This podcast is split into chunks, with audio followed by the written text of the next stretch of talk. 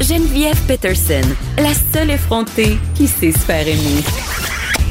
Jusqu'à 15, vous écoutez Les effrontés. On s'excuse hein, pour les problèmes de son. On est en direct du stade olympique pour le salon Expo Habitation. Ce sont des choses qui arrivent. On peut pas contrôler ça. Mais on a quand même avec nous, et là, on n'aura pas de problème de son puisqu'elle est là, Catherine Parent, notre chroniqueuse Affaires de cœur. Ministre des Affaires du cœur, je dirais ça comme ça. Euh, souvent, on a des sujets euh, drôles. On se moque un peu euh, des relations amoureuses. Mais là, évidemment, cette semaine, avec ce qui s'est passé, euh, je, je vais pas dire ce drame familial, ce meurtre euh, familial suivi d'un suicide. Jonathan Pomarès qui a tuer ses enfants avant de s'enlever la vie. Euh, ben on a eu envie de parler de la violence qui pouvait subvenir après une séparation. Absolument. Euh, aussi après ta chronique que tu as fait dans le Journal de Montréal, que j'ai Ouais. trouvé super pertinente parce que je pense que Merci. socialement, euh, il y a vraiment moyen de, de s'interroger à savoir c'est quoi le support pour les gens qui sont en crise? Parce que ce qu'on a remarqué, ce qu'on a recensé, puis ce que j'ai compris aussi à la lecture de, de tout plein de, de textes qui, qui sont advenus là, euh, suivant le- ce, ce, ce drame-là, euh, c'est que c'est souvent lors des séparations qu'il va avoir un- ce qu'on peut dire un acting out. C'est un- en fait, les experts nous apprennent euh, que c'est un moment critique. C'est le moment euh, le plus dangereux, en guillemets, pour euh, les personnes qui sont pognées dans une relation toxique ou une relation où il y a de la violence conjugale. Et on apprenait aussi euh, que cette personne-là, cet homme-là, a demandé de l'aide psychologique neuf jours avant euh, de commettre le meurtre de ses deux enfants. Le 13 octobre, il était à l'hôpital, il tenait des propos suicidaires, il était intoxiqué. Euh, plein ça, puis ça se demandait, mais où sont, où sont les ressources? Justement, en temps, en temps de, de crise. Ben, Et- on se questionne sur le filet de sécurité. Qu'est-ce que les intervenants avaient mis à disposition de monsieur? Ça, on le saura. C'est clair que ça va être investigué dans les prochains sûr, jours. c'est Puis, sûr. je trouvais, euh, il y a un- le psychiatre Gilles Chamberlain qui a dit quelque chose de très intéressant qui me fait réfléchir aussi euh, à ma façon de penser ces situations-là. J'ai beaucoup commenté le procès d'Hugo Fredette, entre autres. euh, ça, ça nous touche tout le temps, ces affaires-là. Oui. Puis je demandais souvent, sont les proches, sont est où la famille de ce monde-là, c'est Mhm. les amis, tu sais. Quand t'as un chum qui se fait sacrer là, puis que tu vois Mhm. qu'il le prend mal, tu sais, pourquoi les gens interviennent pas, puis mais les gens banalisent. Non, mais Gilles Chamberlain disait, c'est des, tu sais, c'est facile de voir les signes après. Mais quand on est dedans, tu sais, quand on est dans la situation, souvent.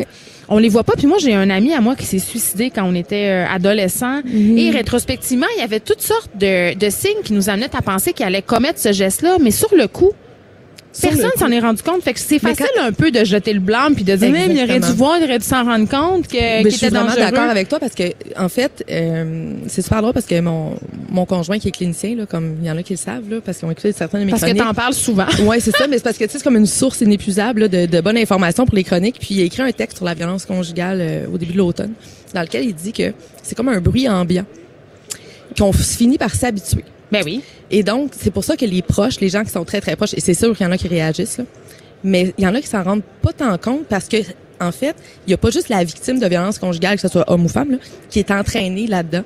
Il y a comme tout l'entourage aussi.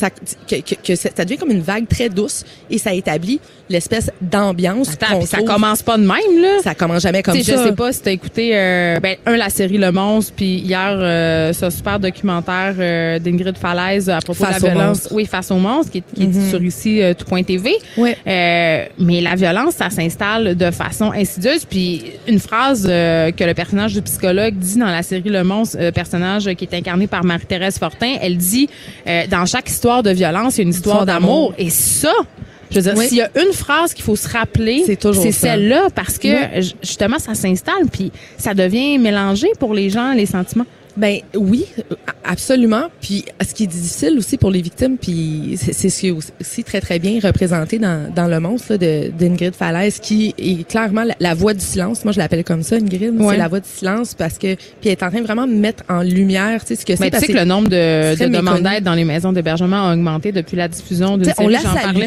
Ben, pour vrai, oui, oui. Ingrid, je sais qu'elle nous écoute en ce moment. Euh, Ingrid, Elle est au euh, Saguenay aujourd'hui. merci. Elle sera, elle sera Ouais. au lac Saint-Jean ce soir. Dans ton patelin. Ouais. Puis euh, ben c'est ça. Donc euh, c'est vraiment c'est quelque chose qui, qui s'installe très insidieusement. Puis en écoutant en fait euh, le documentaire Face au monstre, ce qu'il faut comprendre aussi, c'est que la violence conjugale, c'est pas juste physique, c'est pas juste celle qui va laisser des bleus. Et donc c'est encore plus insidieux La quand c'est violence de la violence psychologique. psychologique Ouais. parce que au grand jour tu la vois pas vraiment. Mais Et, tu peux l'avoir, mais il n'y a pas grand-chose à faire. Ben, c'est parce que Judiciairement, on parle. judiciairement, il y a absolument presque rien à faire. Surtout, euh, surtout quand il y a une question de garde d'enfant. Ben c'est ça, on l'a vu. Mais là, euh, parlons euh, de violence post-séparation. On Oui. l'a dit tantôt, Catherine Parent, le moment où survient la cassure, le moment où une Mhm. ou l'autre des parties annonce à l'autre euh, que c'est fini, hein, qu'on veut s'en aller. absolument. Il y, a une, petite- il y a une période d'environ deux, trois semaines où c'est critique. Là. que c'est- ben, ça peut être dangereux. Euh, carrément. C'est pour ça aussi que les, les maisons d'hébergement existent, parce Ouais. que c'est vraiment un lieu sécuritaire. Encore faut-il avoir de la place parce qu'il sortait cette semaine de la Encore Fédération des maisons d'hébergement pour dire euh, qu'il n'y avait pas de financement, qu'ils devaient refuser parfois l'accès à des femmes, euh, puis que ces femmes-là repartaient, que les intervenants savaient pertinemment qu'elles couraient un danger. Absolument. Puis ça, c'est super triste à entendre. Puis c'est pour ça aussi que j'aime- j'aimerais que les, les gens écoutent aujourd'hui puis qu'ils se disent, tu sais, ta sœur, elle se sépare. C'est vrai que toi, mettons, t'as pas tant de place que ça chez vous. Non, puis ça Ça- te tente peut-être pas. Là, t'as déjà trois enfants. Mais regarde, fais une place. Fais une place sur ton divan. Elle, elle va le prendre.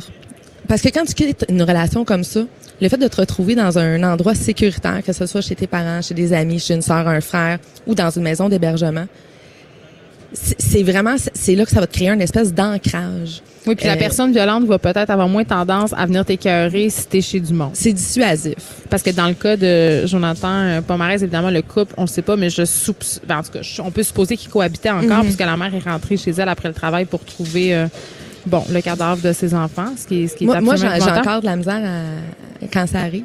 Ah, mais moi, je, je racontais, je racontais que dans le temps de l'affaire Guy Turcotte, je tournais le cover du Journal de Montréal parce qu'il y avait toujours la photo des deux enfants. Ouais. Puis là, on commence à la voir circuler, puis à chaque fois que je vois les enfants, Mm. je, mon cœur se serre. Mais tu sais, c'est comme Hugo Frodette. Ouais. Moi, je viens de, de je suis née à Saint-Eustache. Mais c'est ça. Euh, Véronique Barbe, je la croisais euh, Ben oui, mais avec les le enfants. monde est petit. Fait moi, il y a des gens qui m'ont écrit pour me dire je travaillais avec Jonathan euh, Pomarez Ouais. au biodôme. Mon Dieu, euh, j'en reviens pas.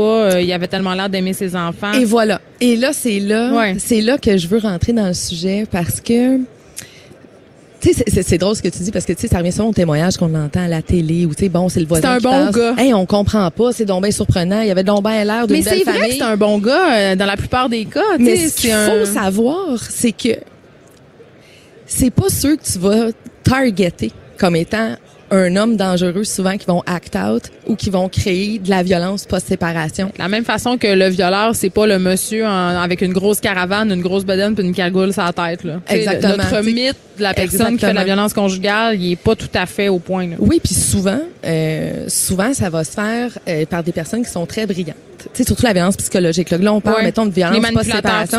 Exactement.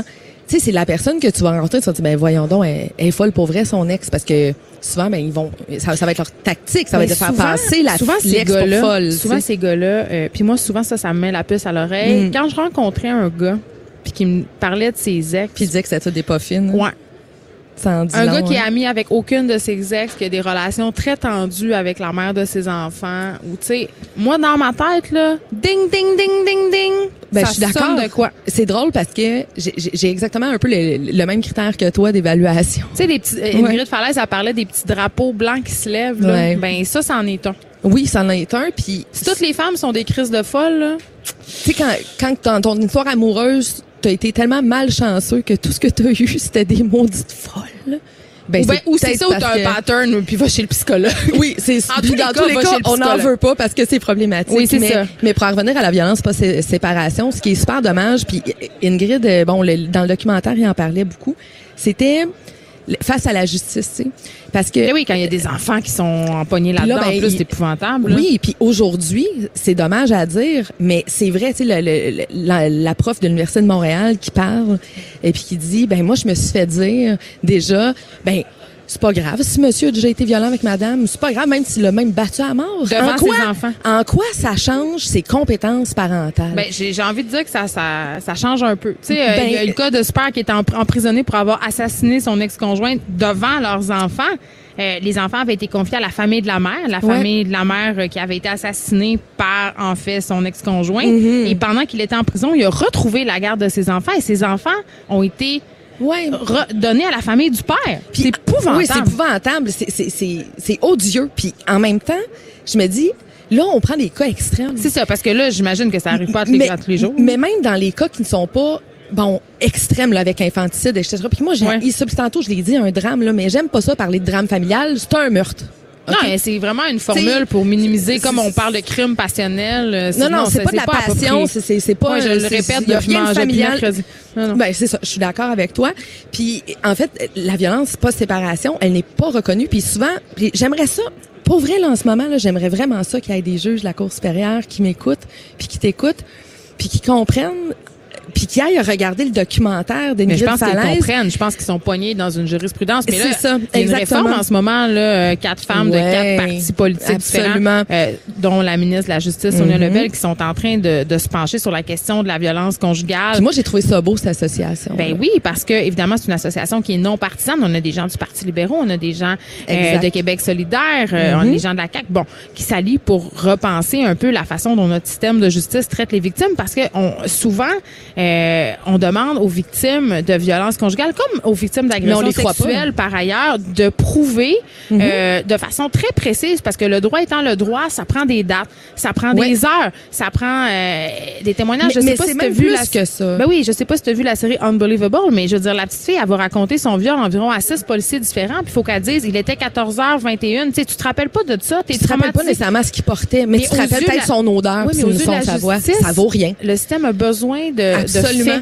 Puis le pire, c'est que ces gens-là, c'est, tu sais, c'est des humains qui doivent prendre des décisions, puis qui sont comme pris dans un cadre qui, selon moi, n'est pas adapté à la- à- aux situations de violence conjugale, surtout en matière de, de garde d'enfants. Premièrement, ça Ouais. n'est pas reconnu.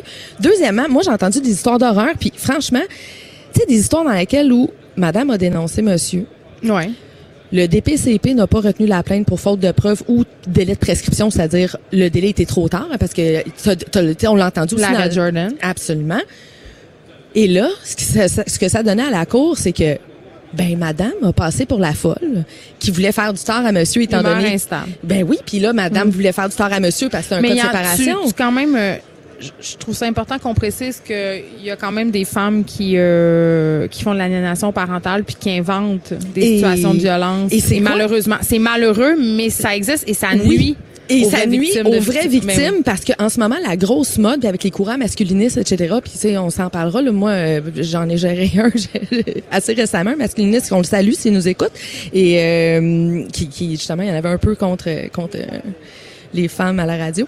Mais bref, euh, avec avec tout ça, la grande mode, c'est d'utiliser l'arme numéro un de l'homme violent, c'est de traiter la mère de mère aliénante. Mais parce que l'aliénation parentale, on Ça en fait parle peur. beaucoup, mais ça fait partie de l'arme du parent violent. Absolument. Fait que c'est soit qu'il va lui-même aliéner ou elle-même aliéner ses enfants, ou carrément va traiter l'autre parent d'aliénant, ce qui va miner la crédibilité dans la tête du juge qui va rendre la décision, qui va créer des doutes.